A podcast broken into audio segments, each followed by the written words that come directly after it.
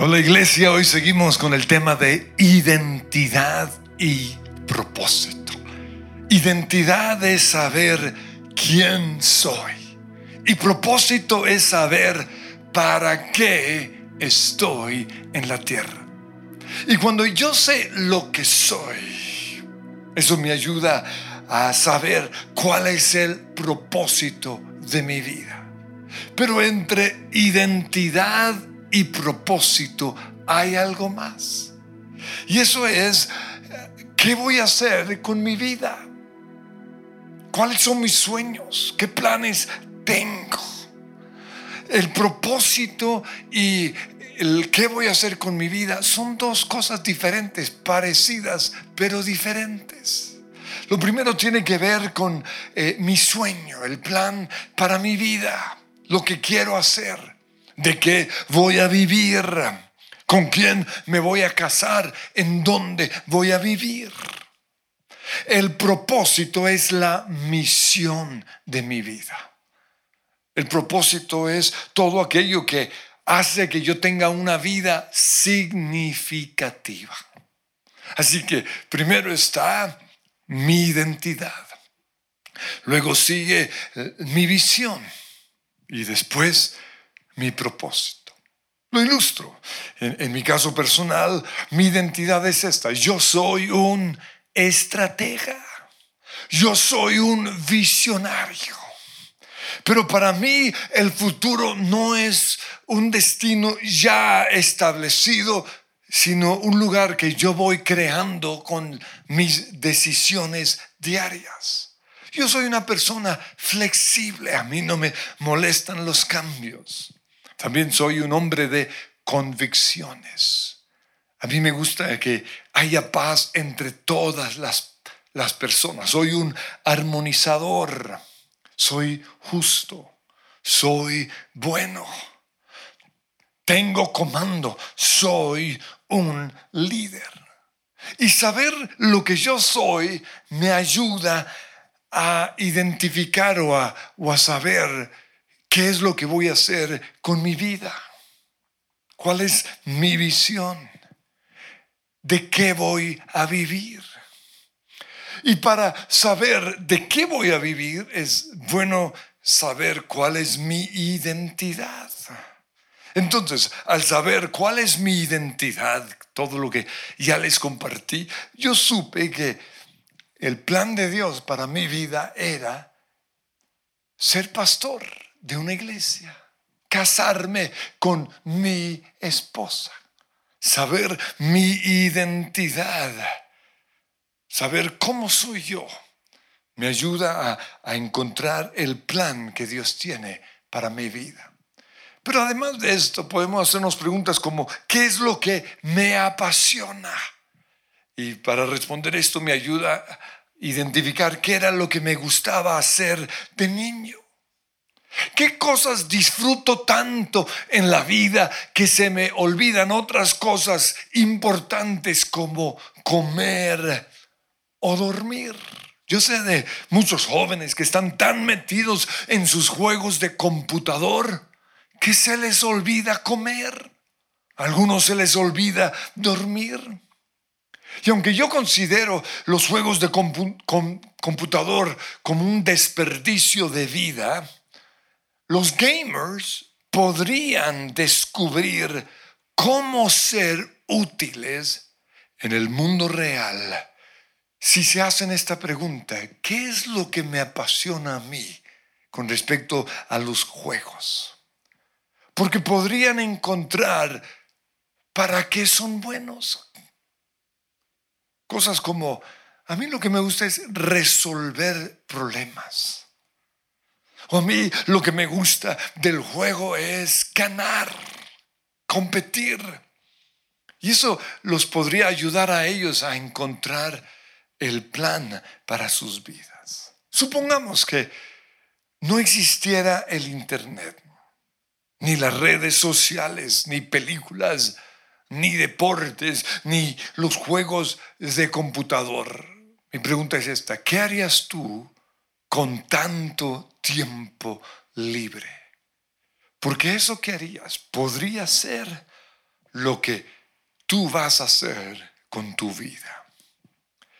Pero lo tercero es el propósito de mi vida.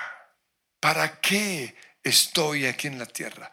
¿Cuál es mi misión? Y recuerden que lo que hago es diferente a la razón o el por qué lo hago.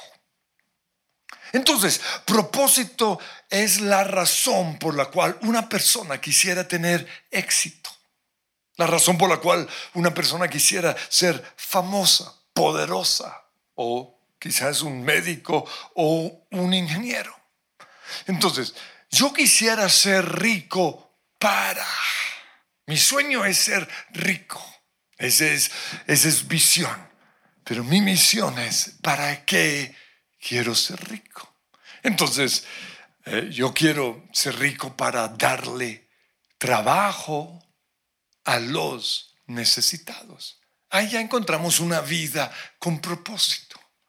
O yo quisiera ser rico para construir un lugar en donde pudiera darle comida y un lugar en donde pudieran vivir eh, las personas de la calle. Recuerdo hace muchos años cuando vi la película En búsqueda de la felicidad.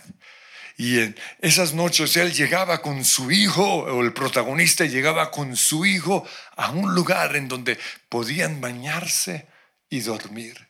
Cuando yo vi eso, yo dije, wow, a mí me gustaría tener mucho dinero para construir diferentes lugares en Bogotá en donde pudiéramos dar precisamente esas dos cosas o esas tres cosas. Un lugar en donde comer, en donde bañarse y en donde poder pasar la noche. La gente necesitada. O también yo quisiera ser famoso para predicar el Evangelio.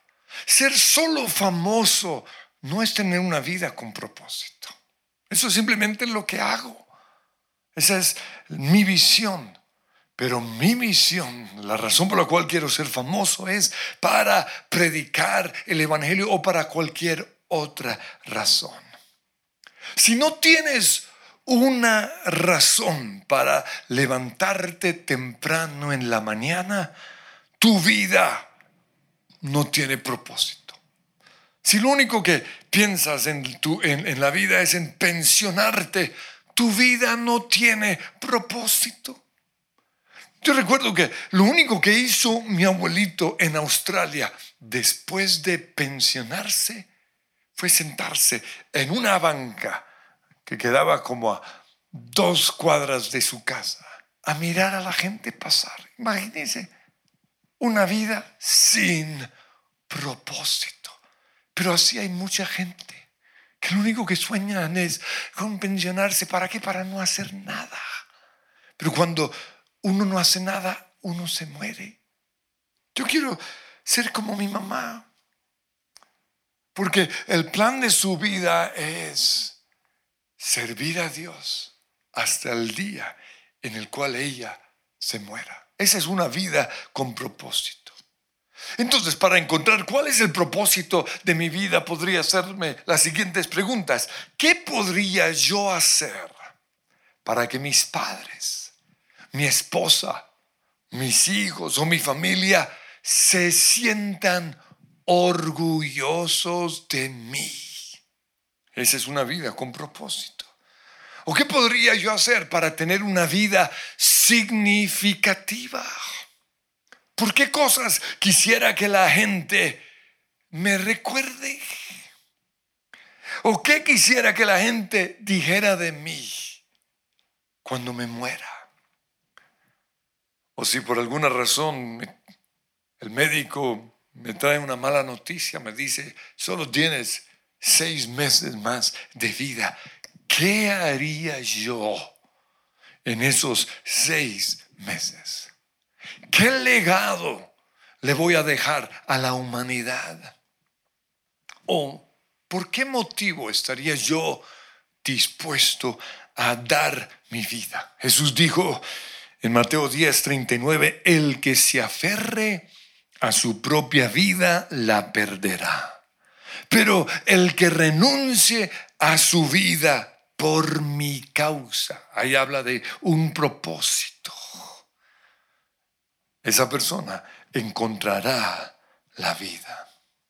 Pues yo me casé con Rocío, yo vine a Colombia, yo inicié esta iglesia para salvar a, muchas personas, para disipularlas, para que la gente pudiera adorar al Señor. Lo hice para la gloria de Dios. Eso es tener propósito. Quiero que piensen en la siguiente ecuación. Mis dones más mis pasiones, más mis valores, los valores de mi vida dan como resultado una vida con propósito. Y para profundizar un poco más en el tema de tener una vida significativa, quiero que pensemos en cinco cosas que Dios quiere que hagamos en nuestra vida para tener una vida significativa. La primera es adorar. Nosotros fuimos creados para adorar, para la gloria de Dios. Dice 1 Corintios 10:31, en conclusión, ya sea que coman o beban o hagan cualquier cosa en la vida, háganlo todo para la gloria de Dios. Y esa debe ser nuestra pregunta. En esto ¿qué estoy haciendo? ¿Le estoy dando la gloria a Dios?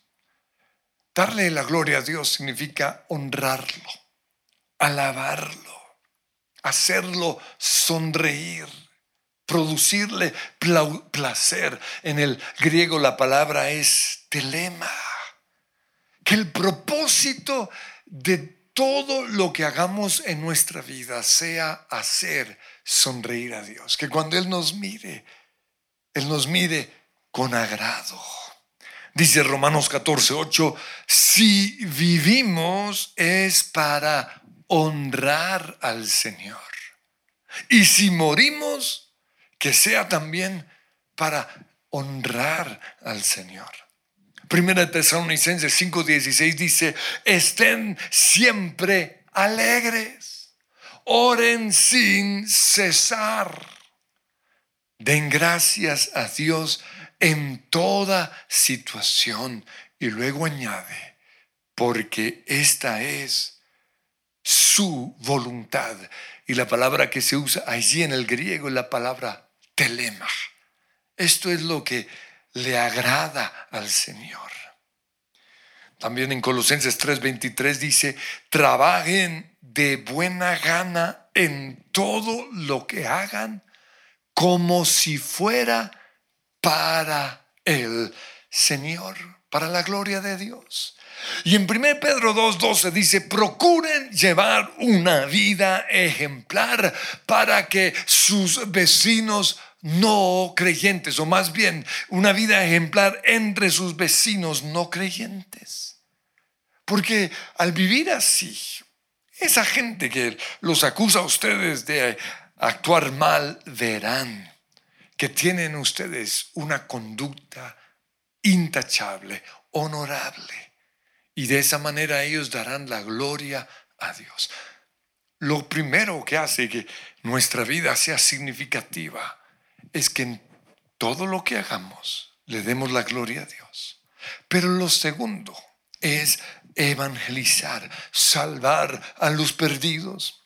En Juan capítulo 18, 37, Jesús le dijo a Pilato que el propósito de su vida era el siguiente, yo para esto nací. Y esto lo dijo Jesús un tiempo antes de morir. Yo nací para morir.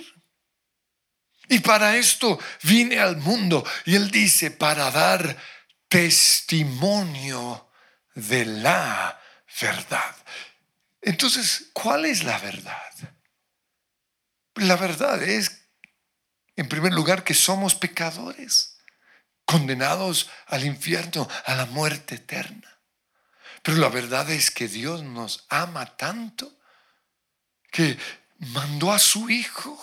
Él proveyó una solución a nuestro problema de pecado. Él dio un camino. Y lo tercero, la tercera verdad por la cual vino Jesús fue salvarnos muriendo en la cruz. Y nosotros somos salvos si creemos que Él murió por nuestros pecados. Y si recibimos a Jesús como nuestro Salvador, eso es evangelizar. Es predicar las buenas nuevas.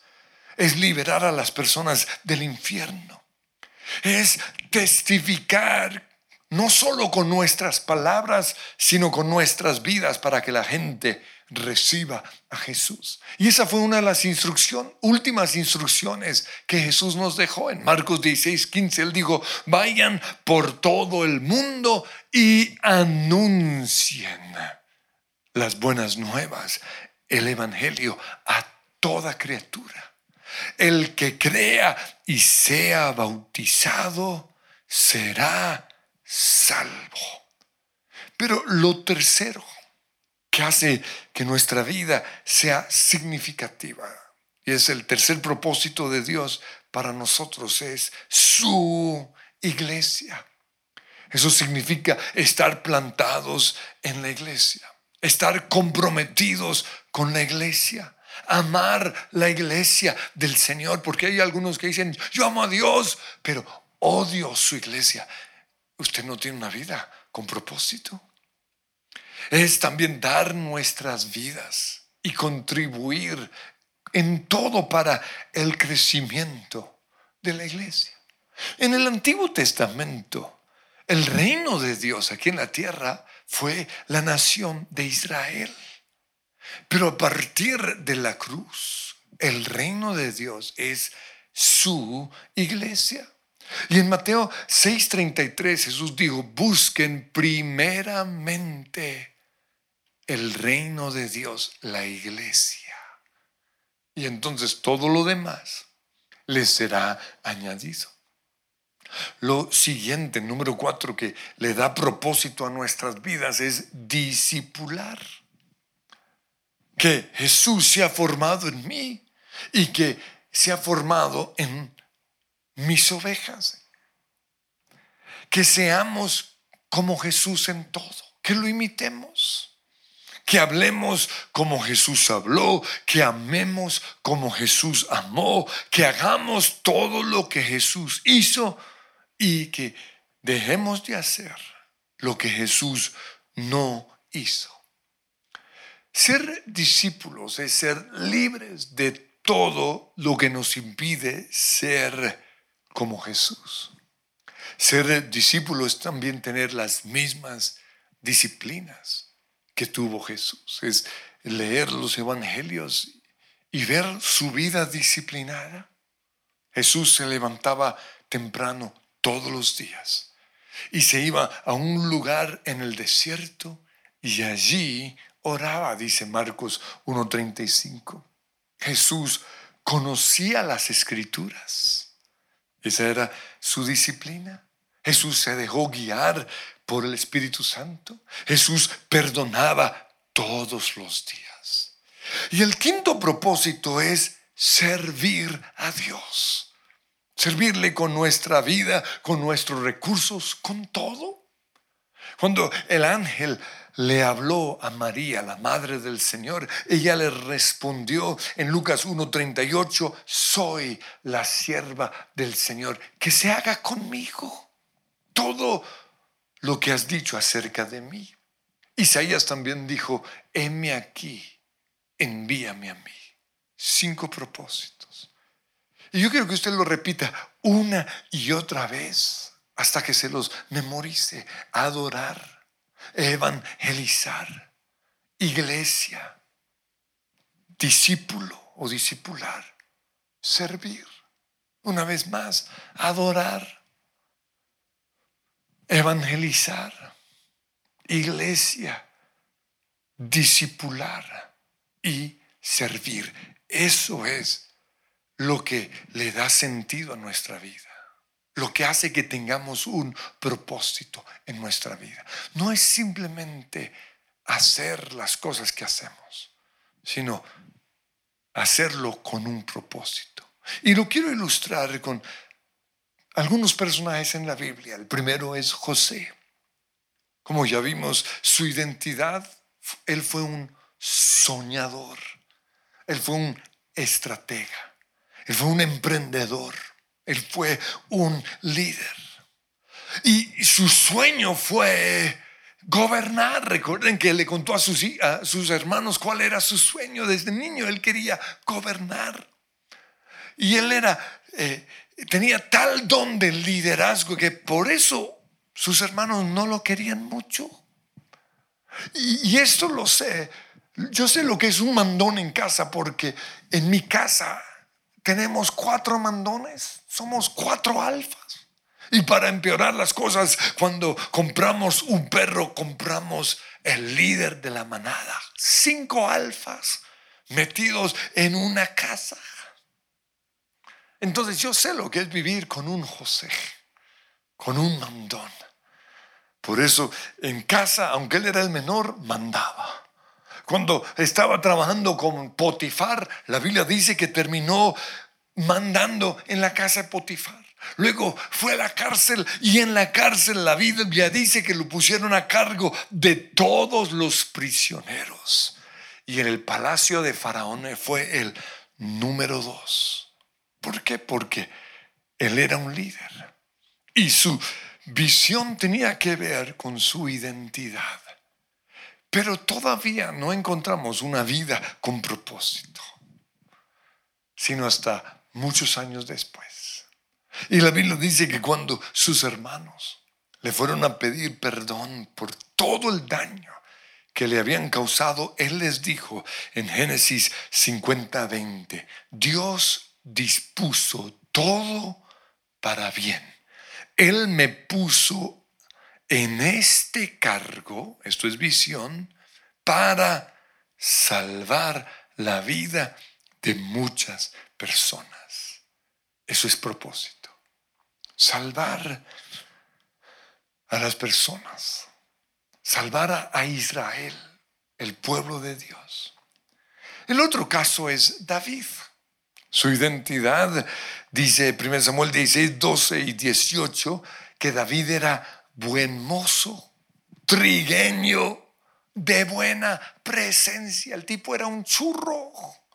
Dicen que mi, que mi yerno, el, el esposo de mi hija, es un churro. Para mí es igual de feo a todos los otros hombres. Pero bueno, David era como mi yerno. O como mi papá, él también era muy guapo yo no sé qué pasó conmigo porque mi hijo también salió guapo, yo sí salí feito. Pero aquí dice que David era buen mozo, trilleño, de buena presencia, pero además era valiente, hábil guerrero y sabía expresarse. Entonces, basado en esto, su visión era gobernar al pueblo de Dios. No, cuando él cuidaba sus ovejas, él se imaginaba que algún día él sería el rey. Pero también él soñaba con liderar un gran ejército y derrotar a los enemigos de Israel. Su sueño también era llevar el arca del pacto a Jerusalén. Todo esto era los planes que él tenía para su vida. Pero fíjense que muchos de sus planes tenían algo que ver con el propósito de Dios, una vida con propósito. Porque el propósito de su vida era, en primer lugar, adorar. David era un adorador. La Biblia está llena de los salmos que él escribió. Pero el otro propósito era el reino de Dios. Recuerden que en el Antiguo Testamento el reino de Dios era el pueblo de Dios. Y David, que quería o, fue gobernador del pueblo de Dios. Y el otro propósito en su vida era ser de Israel la nación más poderosa del mundo. Pero lo otro que yo veo en David es que él quería hacer famoso el nombre de Dios en todas las naciones del mundo. Pues quiero concluir con una historia muy bonita en la Biblia y es la de Esther.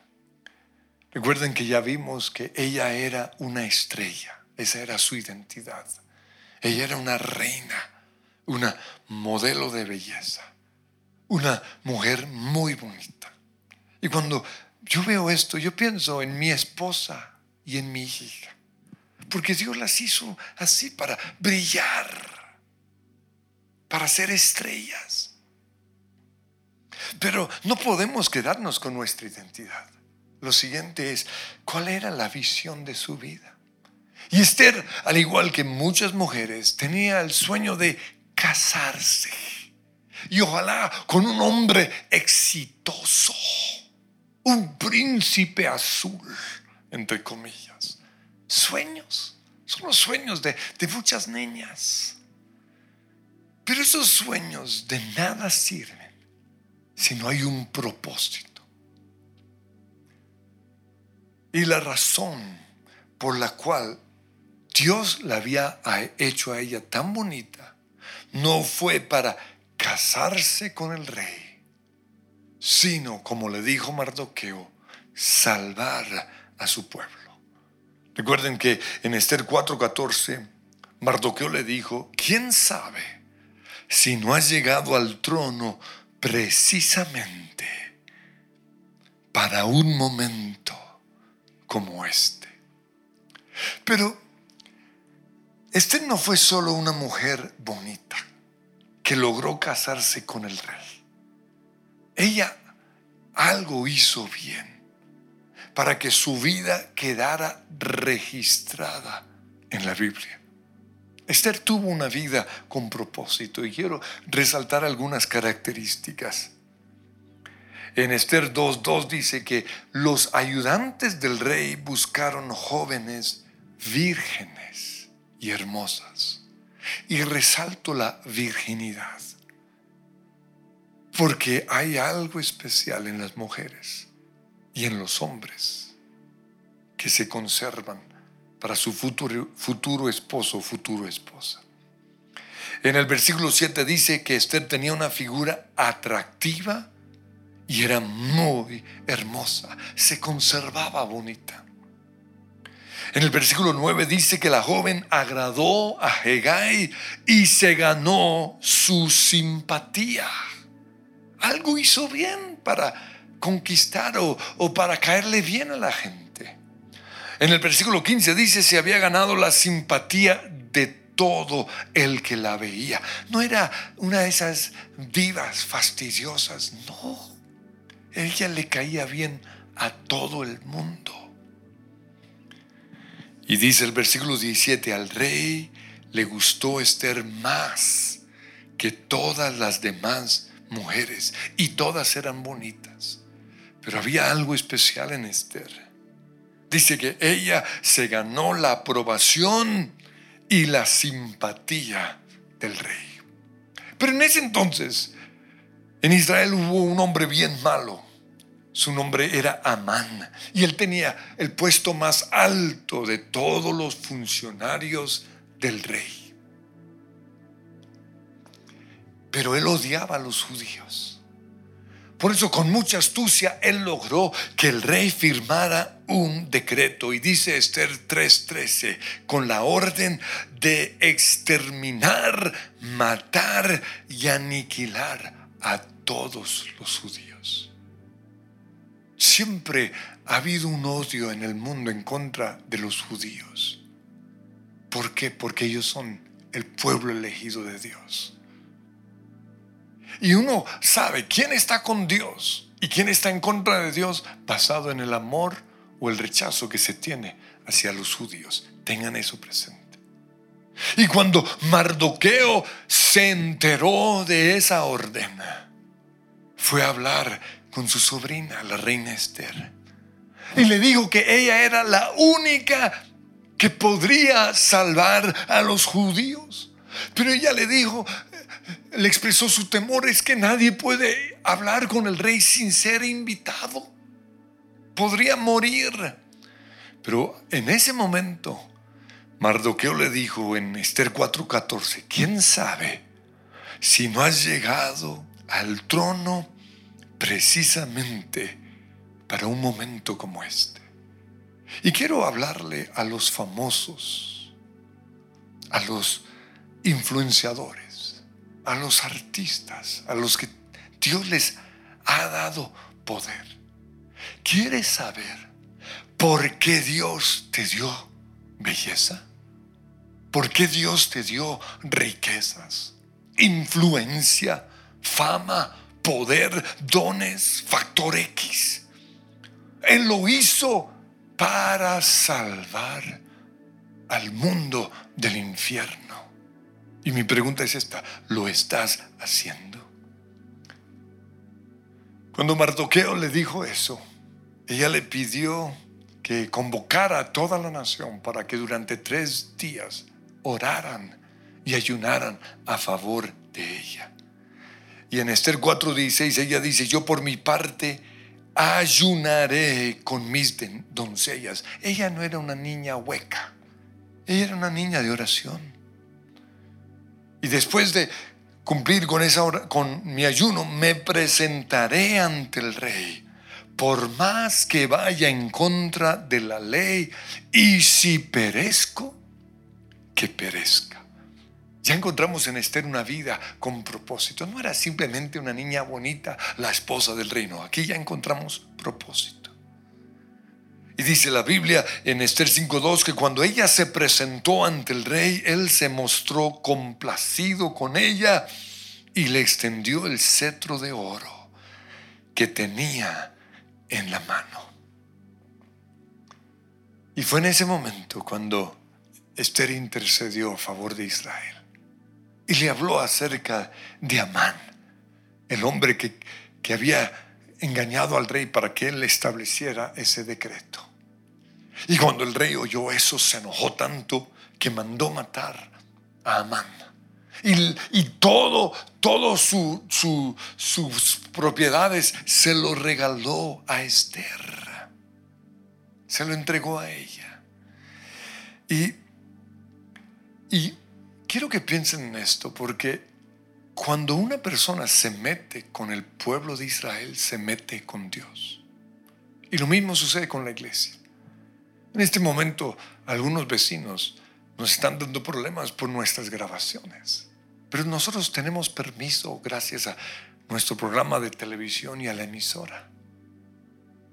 Sin embargo, nos, acosan permanentemente y ellos no se dan cuenta que les puede pasar esto mismo. Hay de aquellos que se meten con Israel y con la iglesia del Señor.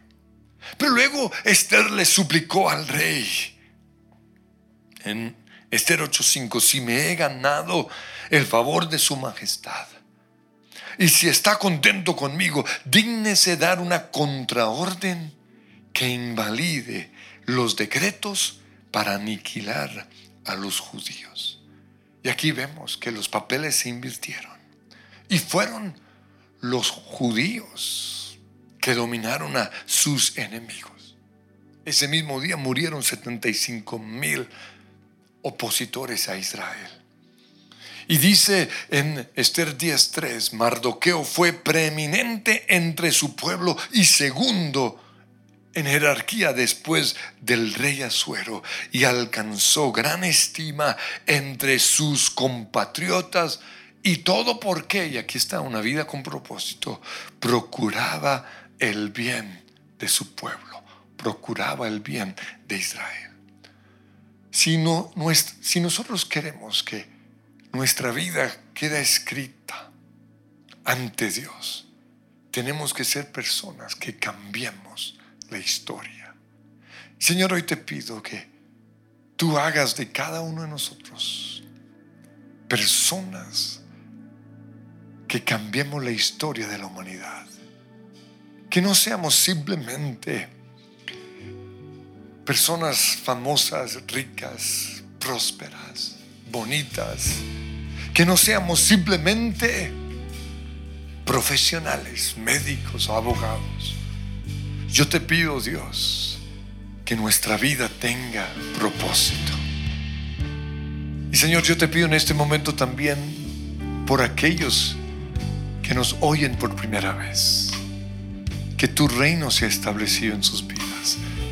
Y si ese eres tú, quiero guiarte en esta oración. Di conmigo, Padre Dios, en este momento rindo mi vida a ti.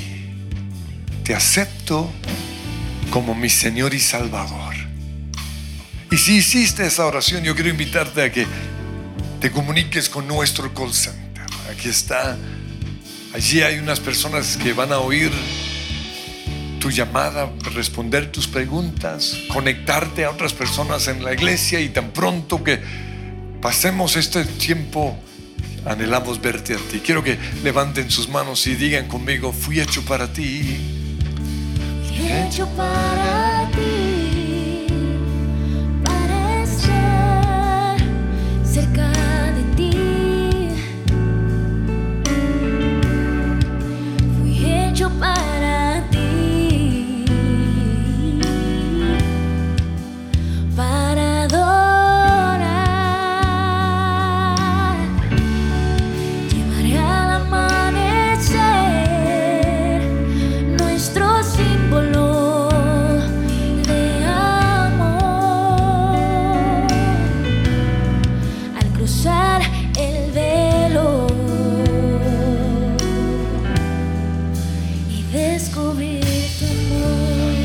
hechos para el placer de Dios. Los invito a que sigan con su presencia aquí.